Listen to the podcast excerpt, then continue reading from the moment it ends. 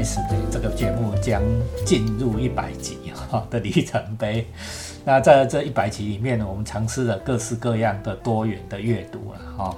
然后呢，最近呢也在想说，嗯，我们这个节目老实讲啊，哈，虽然听众人数不能算是像网红级那么大哈，但是基本上有听过这个节目哦的朋友们都给予相当程度的肯定。我就在想说，哎，是不是我们把它做起来哈，做成一本书哦？目前在计划中哦，在努力推进中哦，大家要期待。所以我们今天呢，要找到了立方跟齐鲁哈，来跟我们谈一本跟我们以前谈过的东西呢，呃，方向都不大一样的书哦，叫做《生命的寻路人》哈。主要由立方来为我们介绍这本书。好，大家好，就是其实哈，我一直哈都很想找机会跟别人来分享这一本书，因为我觉得这本书还蛮特别，可能我觉得看有看过的人可能蛮少的这样子。是，可是这这本书却是大概在前几年开始影，算是影响我很深的一本书之一了。嗯。那那但是有一点可惜的是，哦，这这本书目前啊是绝版的状态这样子。嗯。可是如果说你今天如果图书馆借不到，或者是说二手也找不到，也也不要太失落，因为我们今天就是透过这录音的机会，就是来聊一下，大概聊一下这本书到底在讲什么。而且它其实还可以再往外延伸，有一些很特别的阅读的板块这样。因为我那时候就觉得说，哎，好像。发现一个我以前没有注意过的那种阅读的领域，这样子就是非常，呃，这本书真的特别啦哈，在在地方是说是要寻找阅读地图上失落的拼图哦，这个也很准确了哈。啊，就不怎么盖二吹了哈。那我们请地方继继续介绍一下。好，那这本书哈，我我要先简介一下，就是它的出版社啊是一家叫大家出版的。呃，出版社这样子，因为我觉得他其实，我感觉到他在编辑这本的时候很用心，因为我我本身啊，我会延伸有那么多启发，其实是他在最后附录的时候，他其实有把它里面提到的一些书目，如果台湾有出版或是找到中文版，他其实都有给它列在后面，不是像一般就是都只有列原文这样子，你也不知道这本书到底是有还没有这样，对，很。然后，所以，所以我就想说，好，我今天就是透过我手边的这个实体书的那种导览，来大家带着大家进入这本书，这样。好，那其实这本书吼，它有个副标题，它除了，呃，主标是生命的寻路人，寻路就是那个找路，不是那个动物的寻路哦，寻找 路途了哈。嘿，那它的副标啊，有一个副标叫“古老智慧对现代生命困境的回应”，对。那原文比较直白了，就是说他提出一个问题，就是说为何呃古老智慧在当代社会中会有起的重要性这样子？哎，古老智慧指的是什么？这个字这个字还蛮模糊的嘞，哈，对对对，好，我们就是好，接下来一一来拆解一下这个标题这样子。好，首先啊，就是我们那我们先看我们比较熟，哎，当代社会困境或生命困境。那这个问题到底是指什么？但其实，在那个书的封面，它其实就是有提一个很经典的那种哲学问题，就是人生在世究竟有什么意义？好，其实这个可能施老师跟齐鲁老师，其可能听了就有感，因为之前两位有一起录过那个哈拉瑞人类三部曲，对，其实里面也有提到这个终极的哲学问题之一嘛，就是哎，人生在世有什么？意义这样子，我们问的更深呢。哦，其实我们问的更深是啊，人生在世为什么要寻找意义？是不是？对对对对对，就是连这个这个问题的本身也要质疑，这样，这个本身 本身也要质疑，没错啦啊。啊，有时候人就这直接切断切断思考。manga 不是说意义起下面，我只知道义气啊。那我们大家就先把这个提问就先放在心里了，不管是哈瑞解读，或是单纯这一句话本身这样子。那在试着回应这个这个问题层面的时候。之前哦，我们就是先来介绍一下这位作者。这位作者叫做韦德·戴维斯，但他不是棒球选手，好像有个棒球选手跟他同名。他其实是一个人类学的学者这样子，但他也研究了植物学这样，所以然后同时呢，他也是国家地理杂志的常驻探险家。我记得他国家地理频道的啦。嗯，然后他就是他的常驻探险家，然后协助他们做很多纪录片。然后他帮那个国家地理杂志他们做的就是纪录片，就是很多都是有关于不同区域的那种呃民族，还有他们那种很独特的文化这样子。那这本书吼，其实是这位作者戴维斯啊，他在他好像加拿大人嘛，所以他就是有参加一个加拿大梅西公民讲座，就是他去当讲者，所以这本其实是他的演讲稿的汇集这样子。那他其实最最最主要在讲这一系列讲座，他就是希望介绍，透过就是说我有去介绍不同。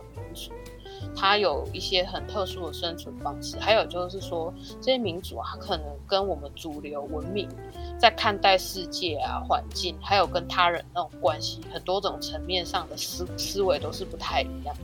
他就是希望说，我们我们其实是借由去看这些，嗯，不一样，呃，应该说非主流，或者说像他副标讲的古老的那种智慧，就是来来在反思我们现在当代社会常见的一些问题。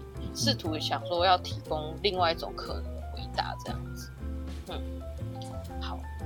他书风啊，其实还有另外一段文案，我觉得，呃，如果之前大家有听过，就是哈瑞人那三部曲，你再来听这段，应该是更好理解。好，我念一下他的这段文案，蛮有趣。他就写说。呃，世上有各种文化，以七千种声音回应了这个问题，就是刚刚大家放在心里的那个问题，共同会整成一套人类的剧目，让我们得以共同面对人类此一物种在未来的各种挑战。有七种、七千种声音回答过了哈。对，人生在世为什么要呃，就是有什么意义啊？哈，来。对，因为其实啊，在那个人类大历史里面，其实就大略有提到，就是说，它其实我们人类这个智人的物种在发展的历程中，哎，真的是很 残暴呢。就是我们那种逐渐兴起那些农业革命啊，或是说那种帝国国家的概念那种体系，其实是这过程中其实是碾压 消灭了很多就是不同文化的族群。还有他们所属的生活方式，因为可能以前搞不好不止七千种声音啊，搞不好更多种，只是在我们当代我们现在所看到已经成型的现代社会，它在成型的过程中就是被一一消灭掉了，这样子，就大大的把小的干掉这样。对，就现在社会是平的啦，以之前有一些书也在讲这些事啊，就是世界是世界是平的了哈，世界是平的，对啊，对啊。所以就是我们可以看到说，就是原本世界有那么多就是民族跟文化啊，就是他他们对世界的处境都有不同的思思考跟回应方式。那他就是希望就是带带我们去提出一个质疑跟思考，就是说，哎，所谓文明真的是我们最好的未来吗？那这边可能。它这个“文明”两个字哦，可能是要加 quote，就是要加个引号。它对啊，你看我们现在讲到“文明”这两个字，哎，你脑袋跑出来的那个认知是什么？就是那个真的是最好最棒的东西吗？就是或者说它只是一种很主流的民音这样而已？就是例如说，好，那你知道台湾蓝屿有那个原住民嘛？然后大家都喜欢去那里观光，对不对？但可能对那边的原住民的朋友来讲啊，你们这些可能不守他们部落领域规范的城市观光客就是最不文明的。可是偏偏就是有很多 住在城市的官员跟学者啊，他们有时候在口说言谈中就会流露出某一种思维，就是哎觉得哦野蛮原始等于落后不精致这种概念。但是人家明明其实有非常细致的那种文化脉络，只是你。没有在你眼里，或是你你不认同人家这样，反正就是，其实那个哈瑞他也有反思过这一些。那我觉得这位作者戴维斯啊，他就是希望说。大家可以去重视所谓文化多样性这个事情啊，我觉得这个文化多样性这个词可能太学术，白话一点就是它副标那个古老智慧了。我这这我自己的解读，就是因为它本身有学生物学，植物学跟生物学有点关系，就是在生物学上其实也会认为说，你你如果今天基因多样性高一点，你面对环境的变动啊，你相对会有更多应应的那种可能性。那相对就是它。你再回头过来看文化这方面，也许也是这样子。就是说，如果我们今天文化多样性多一点，那我们今天人类社会如果面对一些问题的话，那也许在那一些不同的文化当中，你没有想过文化当中，也许会有一些可能的解答，这样子。对，立方是我们本科系毕业的啊，我们教文化有没有？我我每次上这种文化的课，第一个问题哦，大家都。好像都变成一个自私的回答，说文化要有多样性。我常常会问他们，文化为什么要多样性？大部分我跟你讲，文青都回答不出啊，为什么要多样性？我下面，对吧？哈，对吧？然后我们不是说那个原住民的石板屋嘛，对不对？哈，对吧？啊不，他们是觉得冬暖夏凉。我跟你讲，冬暖夏凉哪有我们家里的冷气？冷气厉害，对吧？我们冷气暖冷暖气厉害吧，对不对？好，那他们为什么有存在的必要？很明显是落后的嘛，对吧？啊，为什么存在的必要？没有人会回答哦。我跟你讲，大部分的人，你如果没有深入的思考过，不会回答。答案在这里。好，反正大家放在心里啊，环境是会变动的。嗯，好，好。那如果说啊，这本书你有机会看到，或者说你去网络上看到一些。呃，有简介什么的话，你去看它的章节啊。其实我觉得章节名称都还蛮优美。那我这边可以照顺序念一下，它一共有五个章节。好，第一个章节是那个中猎狗的季节，第二个章节是寻路人，第三个章节是巨蟒之族，然后第四个章节是神圣地理学，最后个章节是风的事迹，这样子。对。那我我觉得，嗯，可以大致上。我们今天可以大致上来把每个章节内容稍微的提一下啊。我们如果有有趣，我就多讲一点，这样大家就可以体验体验。好，那第一个中猎狗季节，那里面的那个猎狗啊，就是非洲那种毛色花花的，然后成群结队那种动物，就《狮子王》里面那个 笑得很坏的那个 坏狗。坏狗。对，那作者啊，其实在他在开头他引用了甘地的一句话，我觉得这句话蛮好的，跟他就写说。我希望各地的文化之风都尽情的吹到我的家园，但我不愿被连根吹走。嗯，就这句话还蛮值得思考一下，因为它其实这个章节它就是主要就是就是在描述说早年啊，世界各国到非洲去殖民，非洲都殖民地独立出来的啦。对啊，然后他们那时候其实对当地的那种民族是有非常强烈的歧视还有偏见，而且还有那种。因为他就会觉得说，哎呦，他们那边的人看起来皮肤颜色那么深，看起来很野蛮、很落后，暗黑之心嘛。你看那个时候有这种作品，然后就是他们有一种高举文明大旗那种猎奇心理哦，就是把他们当什么珍奇异兽、非人来看待这样子。所以其实是等于你是去践踏原本说这是一个古老的大陆，是非常多文明的摇篮之一。的一个古老大陆，就是其实就是把他们踩支离破碎，这样。他就是在这个章节有提到这个情况，这样。嘿，我在这里要问大家一个问题啊，我相信你们两个也不知道答案。这是我今天看到了，我在看心理学的书。请问非洲有几个国家？不知道。真的猜不出来，对不对？对，没错吧？我我现在也不知道哦。我连我现在都不知道，你看我们连几个国家这种基本数据都知道，我们怎么样说我们理解了非洲呢？嗯，对吧？哈，第一第一第一章他是讲这个了，好，好来下一章。嗯，那下一章啊，它其实主要描述的是一个波利尼西亚的文化圈。那所谓波利尼西亚这个范围哦，它大致上就是以夏威夷群岛、纽西兰。跟复活节岛这三个端点，它框起的一个范围，还有周围的岛群。那在这个很广大的海域范围，就是有很多岛链啊，然后里面的那些原住民其实是都是彼此就是用独木舟，就是可能一航行就航行好几百里、好几千里的这样子的特殊的文化跟民族这样子。那他就是有描述到说。你你有办法展开如此伟大航行，就真的就是很像鲁夫他们一样展开伟大航行的这样的波利尼西亚人。可是他船不像那个漫画里面鲁夫他们那么大哦，只是小小的独木舟。对，而且它上面也没有任何的仪器，没有纳美哈，就是 没有那些西方冒险家像库克船，对，没有库克船长他们那种就是现西方的那种很。计算的罗盘仪器，他们呃是去每个船就是配一个领航人，就是寻路人这样。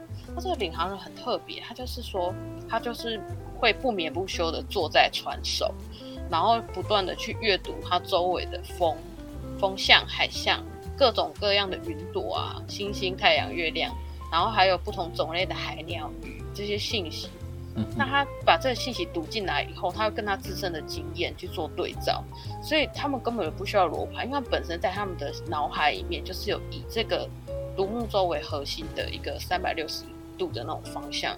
就是我我看到这边的时候，其实是想到一点，就是说，你看人类其实原本是有能力这样生活的，就是，可是我们之后的人却好像仿佛跟大自然断裂一样，就是。你你如果对照圣经的意象，就是你看当初在乐园当中的亚当跟夏娃，他跟自然也是一体的嘛，只是他们之后就是呃在吃了那个三恶果之后，仿佛跟那个他原本的那个环境有一种分离与断裂这样子。你们大你们两个都没有出海过哈？你你想想看那个出海的情，我我会出海钓鱼的哈，对，不用开很远。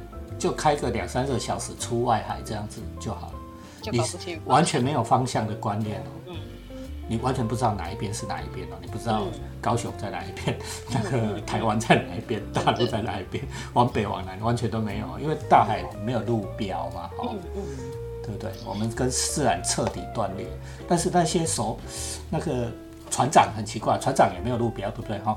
他也不用看罗盘，他也知道说大概我们在朝哪一个方向前进，因为他可以感受海流，感受风。然后他刚才地方讲说看水鸟，哎，这是这是真叫无言哦。嗯嗯嗯嗯，我们真的可以看鸟聚集的方向跟雨聚集的方向去判定我们现在到底在地图上的什么地方，这是无言。对。这大家去体验才知道了，我们都跟自然断裂了，这个 跟环境离太远了。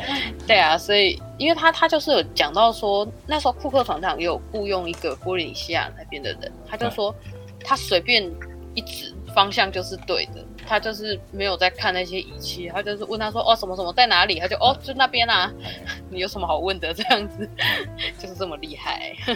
来，好。那下一张那个巨蟒之鼠啊，就是场景呢是来到那个南美洲。那南美洲吼有非常多的河流，你看有什么亚马逊河啊，对，就是大大小小很多河流。对，那些河流就如同巨蟒，就是很大条蟒蛇，大蛇对，大蛇。那这些大蛇啊，其实他们当地某些民族传说中他们的始祖这样子。那他们这些传说啊，其实都是扣合着他们这样子的环境，然后甚至会影响当地民族的思维方式。那这边我我想念一段里面的原文，这样子。好，那作者就描述了，在巴拉萨纳人的思维里，没有时与终，没也没有线性时间、天命和宿命的观念。他们的世界层层套叠。没有一件事是独立存在，所有想法同时都有感知和意义两种层次。好，那中间略过一段，他下面就开始举例。他说：“今天你看，他说凳子，今天你看到一个凳子之后，这个凳子啊，并非是山的象征，而是一座彻头彻尾的山。巫师则坐在山顶上，一排凳子成了古代巨蟒。”木凳上的花纹描绘出祖先的旅程，还有巨蟒皮的条纹。嗯，就是这样子，非常美好的一段文字啊！哈，即使你看不懂它的意思，但是也是非常美好、非常具象化的文字。听立方这样的描述，你可以想象出那个场景吧？哈。对啊，就是其实你你这样子听，你其实多多少少可以感受到说，当地的民族啊，他是生活在一种精神层次很丰富，而且跟环境真的是紧紧相连的一个世界里面。可能对他们来讲啊，他们的那一间家小小的家务，搞不好就是一个宇宙。他们就我我现在人在家里，但我同时也在宇宙当中。对，就是他们的看待世世界的方式这样。这跟你后来啊，西方那种很主流的思维，我们是将符号抽取出来嘛，去去去运用它，去去。解释它这样子，好，例如说 我们文创系有时候把那个符号抽出来做一个文创商品，就可以看出这个思维完全是不一样的。好，那在下一章啊，神圣地理学同样是在南美洲，但是是到那个安第斯山脉这一区。那在这一区的原住民的眼里啊，这个安这个山脉对他们来讲是非常具有神圣性。那在这一章，作者啊，其延伸提到了一个词——信仰的力量。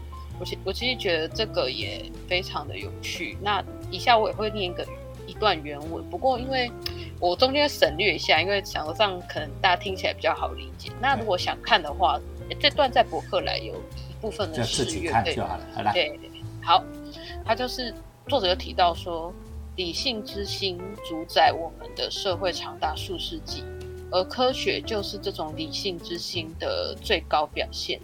然而，科学即便穷尽所能，也只能回答如何，就是 how，从来无法进一步回答终极提问为何，哎，就是 why。我们从小呢就被教导只能用一种方式去了解宇宙，就是把宇宙想象成一个很机械化的那种装置这样子。那大自然充其量不过是有待克服的障碍，能榨取利用的资源。那这种思维呢，就决定了文化的传统，让我们以盲目的态度跟这座有生命的星球来互动。好，那接下来就提到了，呃，这段就是关于信仰的力量。他说，他就说，真正重要的啊是信仰的力量。信仰是一个民族在日常生活中实践信念的方式。从非常实际的角度观之，信仰决定了文化的生态足迹。关系到社会对环境的冲击，然后他也进一步提到说：“你看，如果一个小孩在养成时呢，你相信山是灵魂的庇护所，你长大就不会很轻易把山当成一大堆了无生气、有待开采的石块来看待。”没错，没错，这就是信仰的力量。资本主义思维哈，就是山就是一堆石头而已哈，海也是，还是一堆。就是鱼居住的地方嘛，所以我们有鱼就吃嘛，哈。我很讨厌人家有鱼就吃呢，我很讨厌人家从海里面捞鱼出来吃呢，对吗？你为什么？因为对我们钓鱼的人来讲，我有一个信仰，就是说鱼是我的朋友。你如果把鱼当个当成朋友，当成狗狗跟猫猫陪你一起玩，你怎么鱼会吃得下去呢？这是我自己理解这句话啦。来。那他在最后一个章节啊，《风的世纪》，他其实就算作者的一些总结啊，还有一些反思提问跟呼吁这样子。那这个标题很有趣，我觉得可以特别来说一下。那《风的世纪》啊，其实这个词汇呢，是来自一个还蛮有名的乌拉圭小说家兼记者，叫加莱亚诺。然后他有一套书，就叫做《火的记忆》。那其中这这套书蛮特别，它其实是一个历史书，但是它不是你传统想象那种历史书，它用了一种很特殊的方式，很像马赛克在拼贴那种感觉，因为它就是去收集很多人家口述的记忆啊，还有呃神话，还有一些史料的描述，甚至是新闻的资料，它就把它编进来，形成了一种就是非西方主流叙事的那种拉丁美洲历史，还有。嗯，因为拉丁美洲其实也是对对他们拉丁美洲而言人来讲，他们其实受的苦难非常多。他就是以他们自己的角度去去描写这个东西。我觉得这本书可以以后有机会再额外来介绍。再讲其实补充一下马奎斯好了，你读马奎斯就是就就是有这种感觉了哈。对啊，他的那个著著名的代表作其实也是在讲他们的苦难历史啊，就是那个《百年百年孤寂》嘛。嗯，对。就是像立方现在描述的这样，是这种他们他们写很很喜欢这样写，就是把记忆不而且是不可靠的记忆，嗯嗯嗯，神话 史料新闻都是全部揉在一起，因为对他们来说，这些资料好像没有界限一样，好像没有说哦，这个什么是真的，是什么是假的。那当我们因为我们习惯了西方主流思维，我们常常会说什么是真相，哦。我们现在最近不是在教什么媒体素养啊？说要教学乐听人说什么真相是什么，识别什么媒体的东西哦。那立方自己也在媒体里面混的。对呀。我有时候都想一想说，这这对吗？也不是那么对，也不是那么对。真的，我觉得也不是这么。真相真的很真吗？啊，虚构真的很假吗？我觉得这可改天可以来来讲一下。啊，这个我讲不完的。对了，对对，呃，其实魔幻写实当初冲击那个西方的文坛，其实也就是他这种的思维方式，就是。对对啊，就是刚刚讲了，把神话史料啊，什么东西都揉在一起的这种的思维方式。对啊，哦，对对吧？那个马奎斯上校的阿妈还是什么，是活活了几百岁这样子的描述方式，也可以啊，哈。他说是什么什么军队是会会飞飞飞飞上天，这样也可以了，哈。嗯。对吧？那是一种理解方式，我觉得。后来，好，我们那个以后再谈。嗯，对，好。那这这位作者戴维斯啊，他其实在引用的时候就提到说，好，那个加莱亚诺呢，他把这种豪强取豪赌之后的这个时代命名为风的世纪，就是希望提醒说，提醒大家说，这些惨绝人寰的事件其实并不是说非常遥远的事情。对，那搞不好就是在你祖父母生活的年代一直持续至今，因为。南美洲有非常多独裁的那种政府，他可能都很多血腥的镇压什么的。对，好，那但是这个作者他其实进一步去描述另外一个层面，就是说，好，可是这种肉体跟上的种族屠杀，你如果今天发生了，如今啊，一定是举世谴责你了，就是因为他他就很明显了，就是很很肉体上的那种伤害。但是呢，他就提到了另外一个层面，就是说，可是你有没有注意到，有些民族的生活方式跟文化上的灭绝，却是在非常多的地方获得认可跟背书的，甚至还觉得说啊，这个赞是适宜的发展政策这样子，然后甚至说以现代化为由啊，去剥夺某些族群的依存环境。好，甚至我们再进一步说，你看你当今有气候变迁，对不对？你影响了某些民族，让他们无以原本的生活无以为继。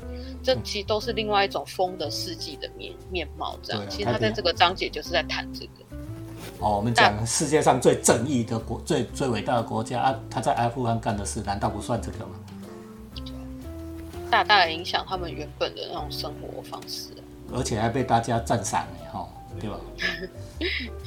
难道阿富汗人不敢包容他们传统的生活方式吗？塔利班不对吗？塔塔利班，我自己觉得不对的，哈，我但但是这他这里是提出了一个疑问，啊，对对，好来，好，那后面我就稍微描述一下我自己的一些想法好了，因为我我我其实就是一路读了这本书啊，然后加上可能像之前那个人类三部曲，然后我以前也有讲过娱乐知识，或者说老师之前有找朋友来讲那克苏鲁的很有趣的那个题材，其实我觉得嗯。其实我觉得这些东西啊，都是可以互相通用，甚至可以拿出来做比对这样子。对，因为我觉得这个阅读好玩的地方，也就是在这种互相拿来放在一起看的那过程这样。嗯，那嗯，这是我自己一个感触了。其呃，就是说我会有时候会觉得啊，其实当代社会好像某种程度就是光谱的两端啊，就是一一方面哦，就是我们的社会的那种政治啊、经济。还有知识的等等的那种体系结构，都是发展在建立在一个很理性的基础上面嘛。就是你看，我们世界变得通透，就是你不会觉得今天饥荒或疾病怎么了。你这个之前那个人类大命运，两位老师就有聊过，就是现在技术都可以克服这些了。就是你不会觉得这个世界好像很缥缈、很神秘，有神灵这样子。不会像那个魔法公主里面那种感觉，就是宫崎骏魔法公主那种感觉。那那另外一方面啊，我们又非常强调个人的感受，就是那个人文主义嘛，就是我我我们就是很又很强调个人主义。你看，我们随手都可以上传动态，抒发你的想法或心情，就是我们在生活上又很高举这种感情。但我就觉得，这有时候会出现一些蛮吊诡的情况。就是好像老师两位老师之前有讲到，就是哎，你看像现在的广告策略，你如果仔细看，他们很那个哎，就是你看今天的广告行销的策略，都是利用很大规模的收集跟分析你的个人资料嘛，这是很机械的、很理性的一种算计。对，但他他算计的目标却是想要去触及、去深探，就是这些受众的情感跟心理，然后。就是为特定的目标群众去量身打造带有特定目目的的那种资讯，然后投其所好。那甚至还有非常大的几率，就是甚至去改变或影响这些受众的思维跟行动。因为，因为它毕竟它背后的资料基础那么大，那么庞大。你说没有完全对啊？你没有完，你说完全没有被影响。我觉得是不可能啊，对不对？尤其当当你今天啊，你如果对此认知跟思考不够多不够深入，你其实就是随着呃人家讲的心理的锚定啊、习惯还有那种反射、很反射性的那种动作、情绪去应对的话，就是你你等于其实整个就是 算是你的情感人性成为某种，我会觉得成为了某种工具啊，就是被利用了这样子。那反而就是比较细腻的那种。哲学上啊，或是文学上，我们像我们这样对话的这种比较多层次，甚至说那种神话那种很多层次的理解跟想象可能性，好像都被赶走。就是它相对大家都比较不会去想要特别去理解这一些这样。嗯。那在这种状况下，我会觉得说，人到底是越活越富足，还是越活越贫瘠这样？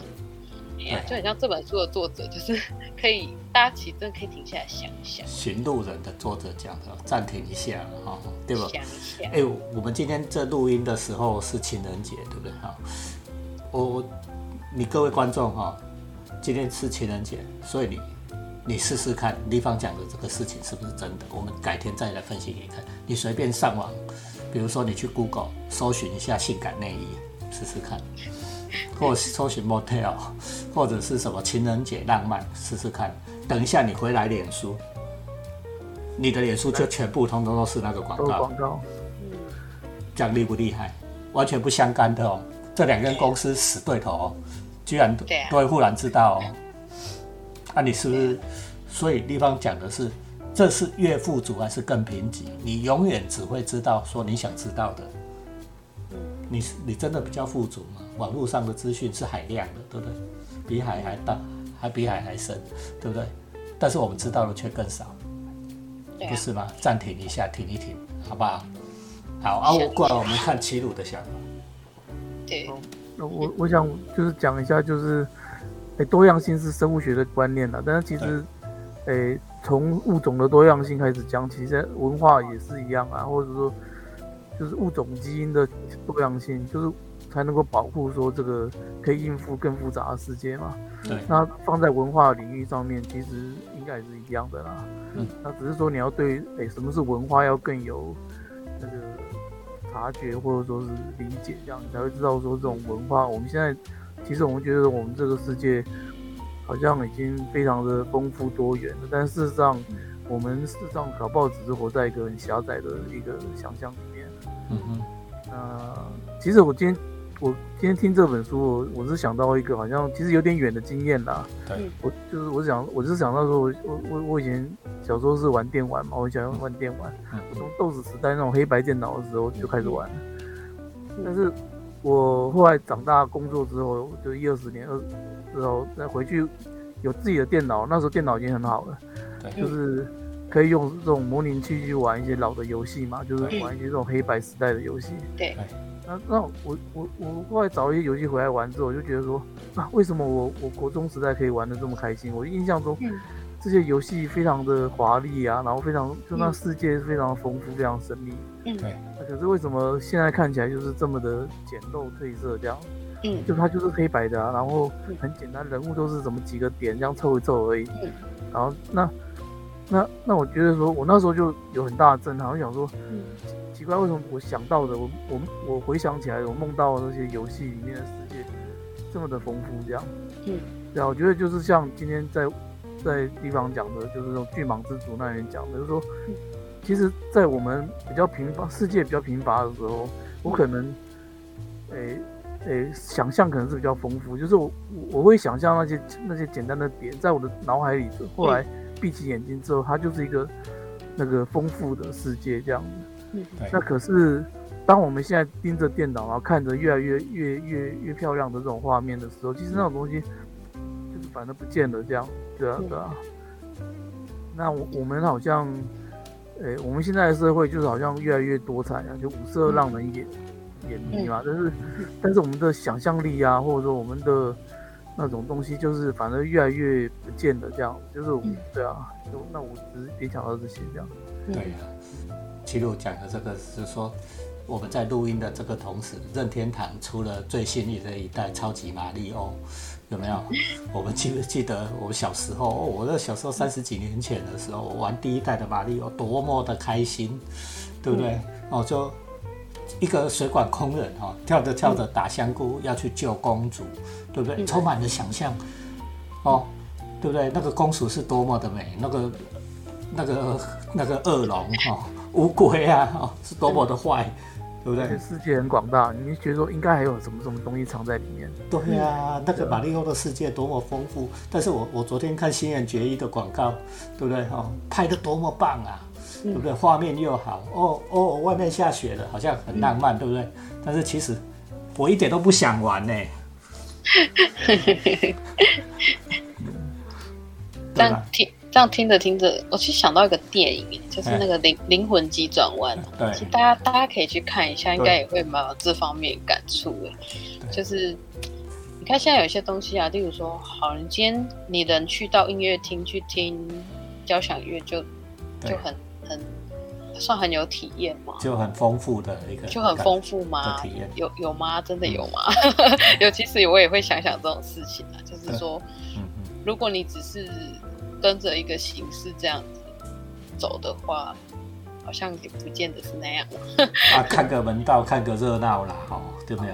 无锡是安内啦，哦，对，就是就立方这个例子，我们更更更惨的是，你已经走到那里去听音乐厅了。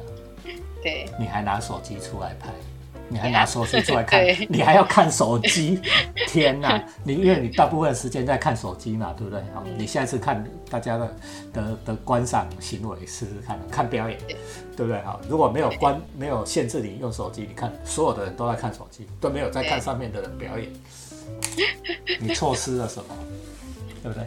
那个小框框很进步啊，没错，很文明啊，但是却限制你最丰富的想象力跟体验，对吧？